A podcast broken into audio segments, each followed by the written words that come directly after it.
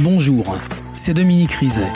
Dans ce podcast en trois parties, nous allons vous raconter, Rachid Embarki et moi, l'histoire de Jean-Pierre Murat, l'âme fatale. Un épisode de Faites entrer l'accusé, écrit et réalisé par Alexis de la Fontaine. Rédactrice en chef, Isabelle Clairac. Bonne écoute.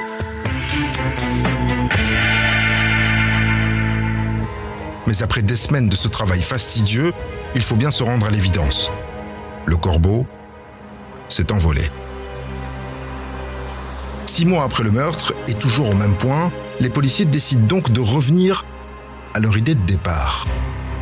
Persuadés que la clé de l'énigme se cache au pied de l'immeuble. Ils rappellent le jeune David, le collégien qui faisait les 100 pas devant l'école de la Charmille. Il a un alibi Mais a-t-il tout dit? Cette fois, le gamin a droit à une sacrée garde à vue.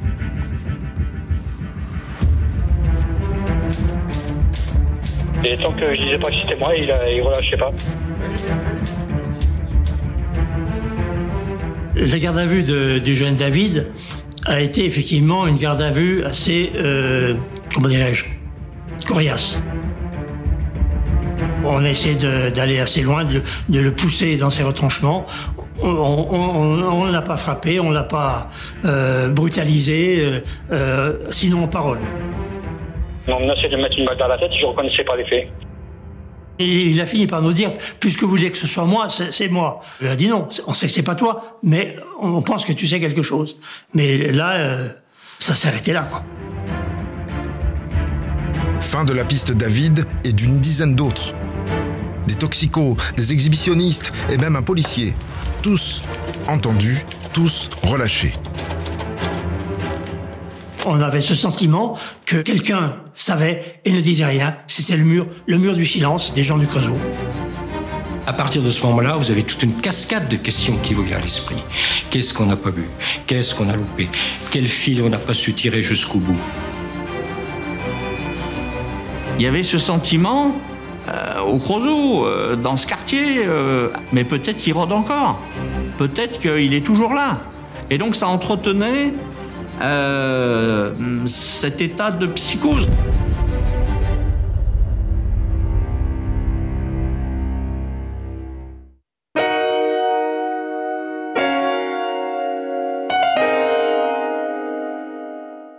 Au bout de trois ans, les policiers ont un signalement, un couteau, un corbeau, mais toujours pas de suspect. Résultat, la juge décide en février 90 qu'il n'y a pas lieu de suivre. Dominique, rappelez-nous ce que signifie un non-lieu dans un dossier. Ben, un non-lieu, c'est la fin des recherches actives du meurtrier de Christelle. Ça veut dire qu'on met le dossier en sommeil. hein. Alors, j'ai ici le document officiel. Déclarons qu'il n'y a pas lieu à suivre en l'état. Ça veut dire que le dossier va être déposé au greffe et rien ne se passera, sauf à ce qu'un élément nouveau intervienne. Mais les policiers, eux, vont continuer de leur côté à faire vivre ce dossier. Ils vont faire des actes, des vérifications, des PV de renseignement. Ce sera un document officiel qui, à chaque fois, repoussera la prescription. Je vous rappelle qu'à l'époque, la prescription, elle est de 10 ans. Oui, mais évidemment, pour Marie Pichon, la mère de Christelle Maïri, ce non-lieu, c'est une violence de plus.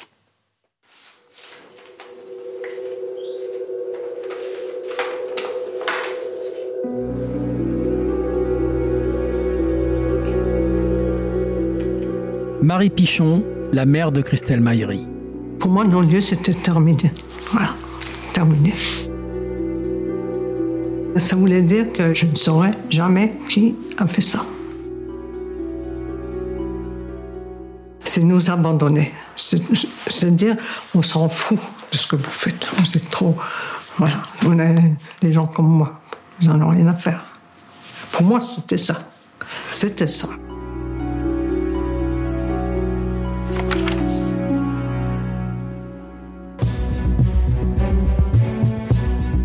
Trois ans passent encore. Sans nouvelles de la justice et des enquêteurs, seule avec sa peine, Marie accepte sans hésiter l'invitation de l'émission à succès Témoin numéro 1. Moi, je suis prête à faire n'importe quoi. Tout, tout ce qu'on va me demander, je vais trouver qui, qui est l'assassin de ma fille. On appréhendait, on ne connaissait pas le, monde de la télévision. Hein. C'était été facile de stresser. On se dope un petit peu. C'était calmant pour pouvoir euh, être tranquille. 8 millions de téléspectateurs regardent l'émission ce soir-là, mais personne n'apporte de témoignages intéressants. Le dernier espoir de Marie s'évanouit. Tant pis. Je ne saurais jamais rien. Voilà. Pour moi, j'allais abandonner. Voilà. Dans l'oubli. Oublier Marie et sa fille. Quatre ans plus tard, et donc dix ans après le crime, en 1997, elle apprend par le journal la création dans la région d'une association de soutien aux familles de victimes. Marie s'y présente timidement. Elle y rencontre Marie-Rose Blétry, une maman qui vient de perdre quelques jours plus tôt sa fille de 20 ans. Elle aussi s'appelait Christelle. Elle aussi a été tuée à coups de couteau. Marie ne le sait pas encore, mais cette rencontre va changer le cours de sa vie. Marie-Rose Blétry, amie de Marie Pichon et fondatrice de l'association Christelle. C'est sûr que Marie, elle était seule. Elle était vraiment très seule. Elle parlait d'ailleurs, je crois qu'elle parlait de jamais de Christelle, jamais de l'affaire à quiconque. Et c'est en venant à l'association Christelle qu'elle a commencé à parler. L'association, ça m'a aidé à, on va dire, survivre, revivre, revivre un peu mieux. Et petit à petit, bon, je ça, m'a donné du peps, comme on dit. L'association Christelle rassemble bientôt une dizaine de familles dont les filles ont été tuées en Saône-et-Loire dans les années 80-90. Des cold cases dont les victimes deviendront pour la presse les disparus de la 6. Décidées à secouer la justice pour retrouver les assassins de leurs filles, ces mères font appel en 2001 à deux avocats combatifs, spécialistes des dossiers non élucidés, Corinne Herman et Didier Seban. Maître Didier Seban, avocat de Marie Pichon on est un peu à ce moment-là le dernier recours. L'idée que euh, la justice dysfonctionne, que plus rien ne marche, que euh, si on en reste là, tout le monde se satisfera de la mort de leur fille et de l'absence euh, d'élucidation de, de ces meurtres. Maître Corinne Herman, avocate de Marie Pichon. Elle y croit, elle croit qu'on peut encore faire quelque chose et elle vient nous consulter pour savoir si la justice peut encore passer. On sent qu'il y a une expérience et surtout, euh, Corinne euh, dit tout n'a pas été fait. Euh, il faut faire. Et puis, y a, on sent il y a de l'humanité, il y a, y a, plein de choses. Donc, pour moi, j'espérais. J'avais toujours une petite lumière qui me disait allez, ça va, va peut-être y arriver, peut-être. Les avocats plongent dans le dossier et contactent le tribunal de Chalon pour récupérer la liste des scellés. Mais une très mauvaise surprise les attend dans le dossier Maïri les vêtements de Christelle, le couteau, tous les scellés ont disparu. Maître Corinne Herman, avocate de Marie Pichon. C'est absolument incompréhensible que ça ait été le cas. C'est certainement dans ma carrière un des moments qui m'a le plus marqué parce que d'appeler Marie pour lui dire qu'il n'y avait plus de scellés, c'est difficile, très difficile à faire. Une catastrophe pour l'avocate, une désillusion de plus pour la mère. Ça, j'ai pas aimé. Hein. Plus de scellé, plus rien. Aucun souvenir de ma fille qui restait. Hein. Plus de scellé, plus de, plus d'espoir.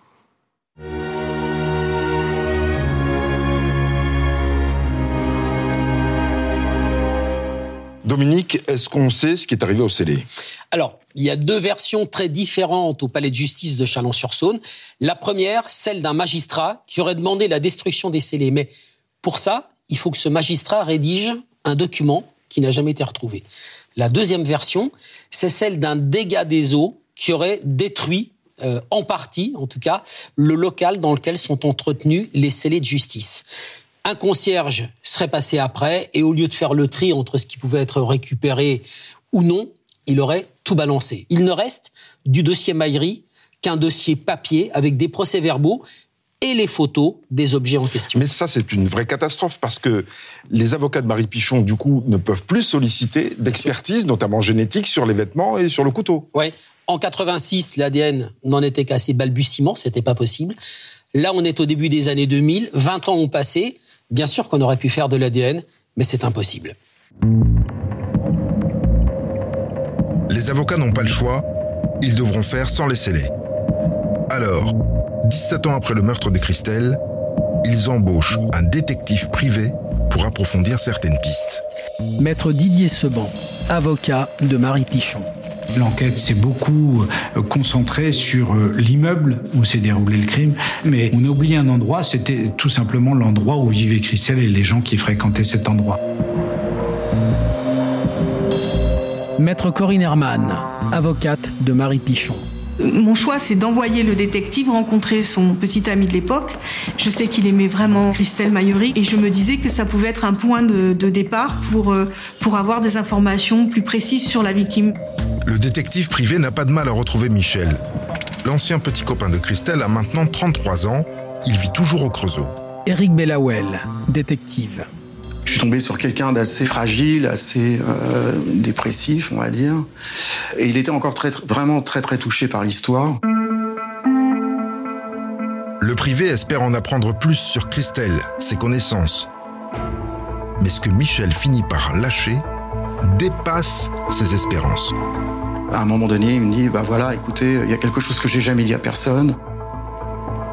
Il y a quelqu'un qui est venu, qui est un ancien copain à moi, et qui, un soir de fête, euh, s'est invité et m'a proposé 2000 francs en compensation et en s'accusant du meurtre de Christelle. Le meurtrier, là, au milieu des fêtards, prêt à lui donner 2000 francs pour le dédommager du meurtre de Christelle. Incroyable. Michel se souvient très bien du nom de ce type. Et c'est à ce moment-là qu'il évoque euh, Jean-Pierre Murat. Jean-Pierre Murat. C'est la première fois que ce nom apparaît dans l'enquête. Cette confession remonterait à 3 ou 4 ans après le meurtre de Christelle. Mais fallait-il croire ces aveux alcoolisés? En tout cas, Michel n'a pas pris le gars au sérieux. Quand Michel me parle de Jean-Pierre Murat, il me parle de quelqu'un d'assez euh, déséquilibré, qui était toxico à l'époque. Et Michel m'explique qu'il a tendance à douter de ce qu'il disait. Pour lui, Jean-Pierre Murat n'était pas, euh, n'était pas, euh, comment l'assassin de, de Christelle.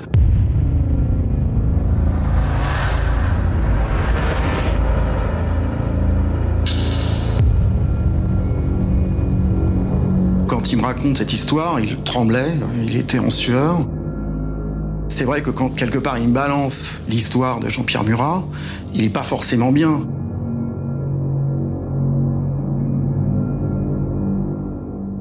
Mais en même temps, ça lui a fait du bien de, me le- de- de- de m'en parler. Quoi. Ce secret, Michel l'a porté comme un fardeau pendant plus de 13 ans. Pour le détective, ce témoignage est capital. Il faut rapidement voir ce Murat.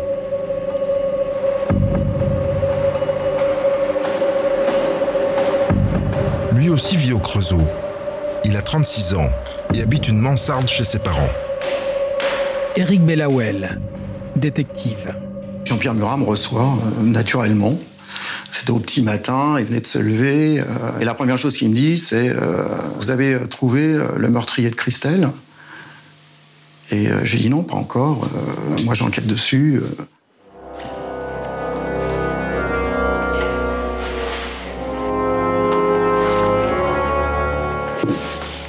Il est curieux, il veut savoir euh, ce que je sais. euh, il est même très nerveux d'ailleurs quand je l'ai en face de moi, quand on prend ce café. Il est vraiment très très nerveux et à plusieurs reprises, il me, dit Est-ce qu'on a des pistes?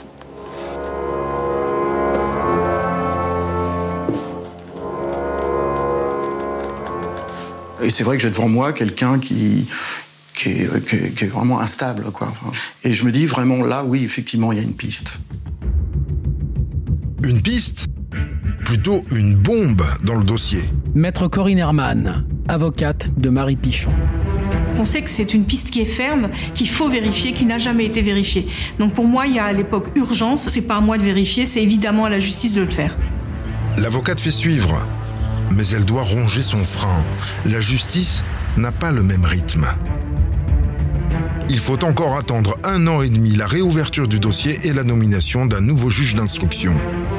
C'est déjà une grande victoire quand on relance un dossier. Quand on ouvre un dossier, c'est déjà un bon signe, c'est un bon indicateur. Et après cela, il faudra encore attendre deux ans et demi pour arriver à une garde à vue de Jean-Pierre Murat. Dominique, pourquoi il s'est passé autant de temps entre les révélations du détective et la garde à vue de Murat en mars 2007 Quatre ans Quatre ans de perdu alors peut-être en raison de l'encombrement des dossiers dans les tribunaux qui ont beaucoup de travail. Hein. Et puis euh, cette affaire, cette affaire Maïri, elle remonte à 1986. Vous venez de le dire, en étant 2007, ça fait 20 ans. C'est un vieux dossier. Et pour la justice et puis pour la brigade criminelle à Dijon, euh, c'est pas une priorité, c'est pas un dossier prioritaire. Et ça va pas être facile de le faire repasser au-dessus de la pile. Alors que dit Murat au cours de sa garde à vue? La garde à vue de Murat, euh, elle dure à peine plus de trois heures. J'ai ici euh, son audition. Alors, il dit essentiellement trois choses. Il dit que, un, il ne connaissait pas Christelle Maillery.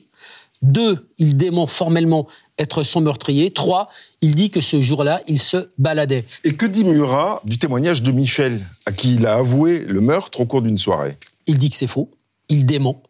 Et il accuse même Michel d'être le meurtrier de Christelle Maillery. On ne peut pas les confronter tous les deux? Non, c'est impossible. La police ne peut pas réentendre Michel parce qu'il est mort. Il est mort six mois après avoir été entendu par le fameux détective privé. Il est mort d'une crise cardiaque. On a l'impression, Rachid, que le sort, un mauvais sort, s'acharne décidément sur ce dossier. Et faute d'éléments supplémentaires, eh bien Murat est relâché et le dossier va encore prendre la poussière pendant deux ans, jusqu'à l'arrivée d'un nouvel enquêteur.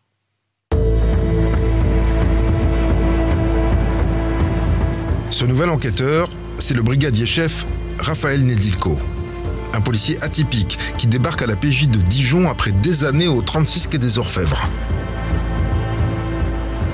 Déterminé, bosseur, il va reprendre seul l'enquête sur le meurtre de Christelle Maïri, 23 ans après les faits. Brigadier-chef Raphaël Nedilko, police judiciaire de Dijon. J'étais persuadé que j'allais me planter. J'étais persuadé que l'affaire Maïri, euh, c'est pas moi qui allais la résoudre, que personne n'allait la résoudre, parce que tout était fait pour que ça plante. C'était vieux, tout avait été détruit, euh, donc j'ai repris un dossier qui était au plus bas. La force d'affronter le dossier, le policier va la chercher dans un endroit surprenant. J'ai eu besoin d'aller euh, me ressourcer sur la tombe de Christelle Maïri pour essayer de, ne pas perdre le fil du but à atteindre. J'ai eu besoin d'aller me ressourcer pour retrouver cette énergie-là. Marie Pichon, la mère de Christelle Maillery. Elle m'appelle pour me, pour me demander s'il pouvait venir me voir. Je dis pourquoi pas? Je le vois toujours arriver, passer la fenêtre. Mais bon, il avait l'air sympa, il, avait, il passait bien pour moi. Il est bien évident que je ne peux pas lui, faire la promesse de retrouver euh, l'assassin de sa fille, mais je me suis lancé à fond. J'en ai fait une affaire personnelle. Je devais y arriver, jusqu'au bout. Raphaël Nedilko reprend toute l'enquête à zéro. Derrière les PV et les articles jaunis par le temps, le policier découvre de nouvelles pistes de travail, les explore et les referme une par une un travail de bénédictin qui en 2010 bénéficie d'un coup de pouce du destin. Le retour du corbeau. Le juge d'instruction me fait parvenir une lettre anonyme euh, avec une écriture très très particulière évoquant le meurtre de la petite euh, Christelle à la charmille, dans laquelle euh, l'auteur tient des propos complètement décousus. Cette écriture sur la lettre anonyme, immédiatement je la reconnais. C'est celle de Jean-Pierre Murat. Comme tous les suspects de cette affaire, Murat a en effet été soumis à la dictée des policiers. Raphaël Nedilko veut donc le voir vite. Mais une fois de plus, l'enquête va devoir attendre. Murat est hospitalisé sous contrainte en psychiatrie à la suite d'une tentative d'agression commise quelques jours plus tôt. Brigadier chef Raphaël Nedilko, police judiciaire de Dijon. Ce jour-là, il entend des voix. Des voix qui lui intiment l'ordre de se rendre dans une station-service parce qu'il perçoit des insultes contre lui, contre sa famille. Il se rend dans cette station-service avec un couteau et il menace une caissière en lui demandant de tout faire pour arrêter ses insultes. Maître Corinne Herman, avocate de Marie Pichon. On a les images et on voit la violence de son regard, euh, la violence de son attitude et ce qu'a subi cette pompiste. Curieusement, juste après avoir menacé la caissière, Jean-Pierre Murat ne s'en va pas. Il reste sur les lieux. La caissière fait appel aux gendarmes qui viennent interpeller Jean-Pierre Murat. Curieusement, ce n'est pas la première fois que Murat profère des menaces dans cette station-service. Et coïncidence ou pas, la mère et le beau-père de Christelle travaillaient dans une station-service, où l'adolescente leur donnait parfois un coup de main. À ce stade de l'enquête, je ne peux pas en tirer une conclusion, mais je ne peux pas passer à côté de cette analogie, c'est trop troublant.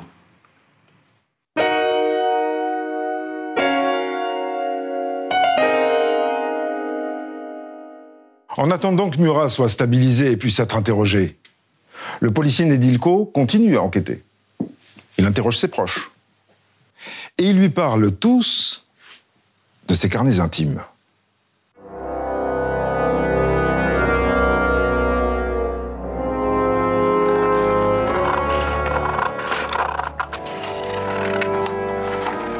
Brigadier chef Raphaël Nedilko, police judiciaire de Dijon. Très vite, j'établis qu'il est littéralement obsédé par l'affaire Maïri, depuis le début en fin de compte.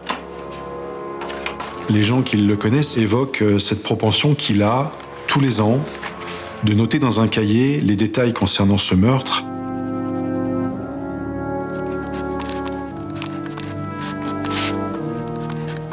Chaque fin d'année, il en parle et il va accuser, en fonction de ses, de délires, des gens d'être le meurtrier de la petite Christelle. Ces gens que Murat accuse, ce sont tous des jeunes de la Charmille. Le quartier où il a vécu jusqu'à l'adolescence, avec son frère aîné et ses parents, ouvriers dans le textile et la métallurgie. Et quand sa famille a déménagé dans un autre secteur du Creusot, Jean-Pierre Murat a continué à venir très souvent au pied de l'immeuble où il avait vécu. Le même que celui de Christelle Maïri. Nécessairement, il ne pouvait que connaître Christelle Maïri parce que euh, les jeunes se rassemblaient en bas de l'immeuble. Ça faisait partie du microcosme de la Charmille. Christophe Rode, procureur de la République de Chalon-sur-Saône de 2009 à 2016. Ses copains disaient qu'il était parfois atteint de, non pas de délire, mais qu'il avait des troubles, qu'il n'était pas toujours très, euh, euh, très normal. Ses copains de l'époque décrivent aux policiers un jeune homme renfermé, oisif, accro au cannabis et petit délinquant. Maître Corinne Herman, avocate de Marie Pichon. Ils avaient à plusieurs reprises avec des amis à lui fractionné des portes de caves et volé, notamment dans l'immeuble où Christelle sera retrouvée morte. Ces caves, c'était son domaine, c'était son territoire.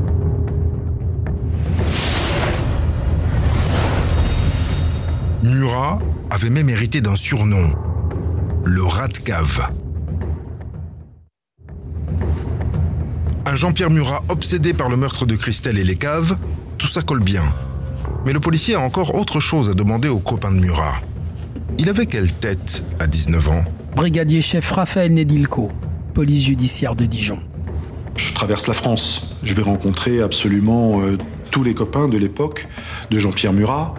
Euh, je saisis absolument toutes les photos où il apparaît. À l'époque du meurtre, Jean-Pierre Murat, il a un look de rocker des bons quartiers, avec euh, les cheveux mi-longs qui lui tombent sur la nuque, un jean de bonne facture, un blouson jean Levis doublé col mouton. La description correspond à celle qui est donnée par le facteur de ce qui s'est passé le jour du meurtre. Une dégaine à la Renault. Le jour du meurtre, Jean-Pierre Murat était censé repeindre des radiateurs dans un foyer. Dans le cadre d'un emploi aidé. Christophe Rode, procureur de la République de Chalon-sur-Saône de 2009 à 2016. Des personnes qui travaillaient dans ce foyer ont été retrouvées et elles ont indiqué qu'elles n'avaient aucun souvenir de Jean-Pierre Murat, qu'elles ne l'avaient jamais vu véritablement travailler. Et donc, il a pas la on n'a pas la preuve absolue de la présence de Jean-Pierre Murat euh, le, jour du meurtre. Murat n'a donc pas d'alibi. Mais 24 ans après les faits, impossible pour Raphaël Nedilko de le localiser plus précisément le jour du meurtre. Ce qu'il apprend en revanche, c'est que quelques mois après le crime, son suspect a filé en Suisse. Murat est parti y travailler avec son frère comme métallier, alors même que sa compagne était enceinte. La question qui me taraude, c'est de savoir s'il fait ça opportunément, s'il s'agit d'une cavale, ou si c'est simplement euh, dans le but de l'occuper. Il reste à distance. Et cela sème vraiment beaucoup de doutes dans mon esprit. Maître Corinne Herman, avocate de Marie Pichon. Pour nous, ce départ en Suisse est, clairement une mise au vert, enfin en tout cas une protection pour lui. Il sort des radars totalement, et tout le monde l'ignore, il apparaît absolument pas au dossier. Deux ans et demi plus tard, Jean-Pierre Murat a quitté la Suisse pour revenir au Creusot. Sa compagne l'a quitté. C'est à ce moment-là que les premiers signes de sa maladie sont apparus. Des délires, des hallucinations, les symptômes d'une schizophrénie. Docteur Gérald Dallois, expert psychiatre. Il n'a plus son identité propre et donc il a des perceptions sur la peau, sur des transformations osseuses euh, qui font qu'il s'imagine qu'il a une partie du corps chez lui comme d'un serpent.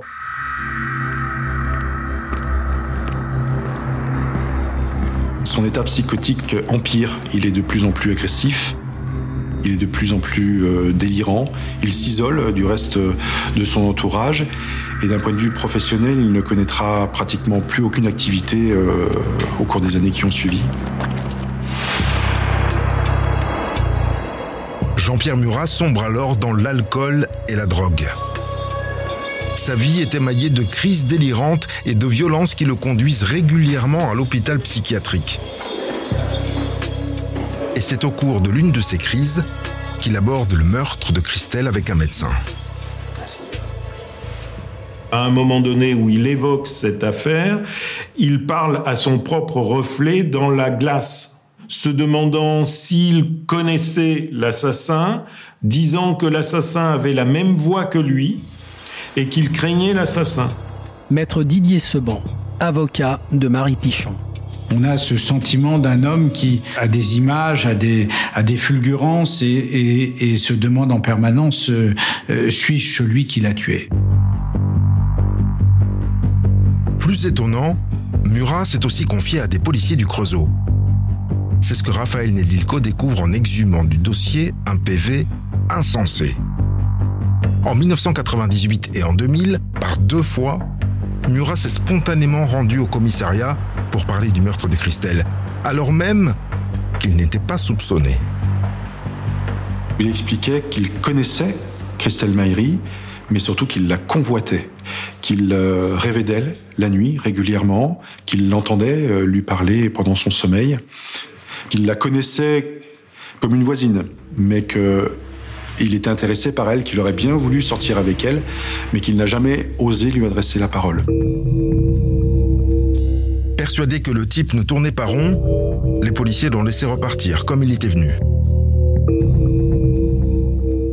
On peut se demander si ce sont toujours des coïncidences ou s'il n'y a pas euh, un véritable fil conducteur dans, dans l'existence de Jean-Pierre Murat qui, euh, qui est le meurtre de Christelle Maïri qui l'a commis.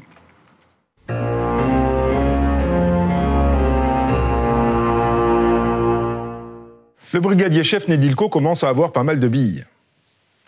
Mais il sait aussi que ces indices sont fragiles et qu'une défense habile les démontrera les uns après les autres. Que Murat ait connu Christelle, par exemple, c'est possible, mais ce n'est pas sûr non plus. Maître Michel Grébeau, avocat de Jean-Pierre Murat. Il savait qu'elle existait, c'est tout mais il la connaît pas. Alors ça peut paraître surprenant, mais il faut pas oublier qu'ils ont une différence d'âge. À 16 ans et à 20 ans, on n'a pas les mêmes relations. Il aurait aimé la connaître, mais je sais pas, mais est-ce que ça nous est pas tous arrivé à nous de dire, mais j'aurais bien aimé connaître cette fille-là? Les confidences de Murat au petit copain de Christelle, son obsession pour le meurtre. Là encore, la défense aura une réponse facile. Le signe de sa maladie S'il est dans une situation de crise, eh ben, à partir de ce moment-là, il peut absolument tout dire. C'est une maladie terrible, mais euh, bah, c'est sa maladie. C'est un garçon qui, qui, se soucie beaucoup des autres. Et c'est vrai que, que cette jeune fille puisse décéder à l'âge de, de, 15 ans, pour lui, c'était pas possible et ça ne doit pas exister. Et c'est pourquoi, si vous voulez, il avait tout le temps ça en tête et il fallait qu'on trouve le coupable. Vous venez d'écouter le deuxième épisode de Faites entrer l'accusé consacré à Jean-Pierre Murat, L'âme fatale. Retrouvez la suite de l'affaire dans l'épisode 3.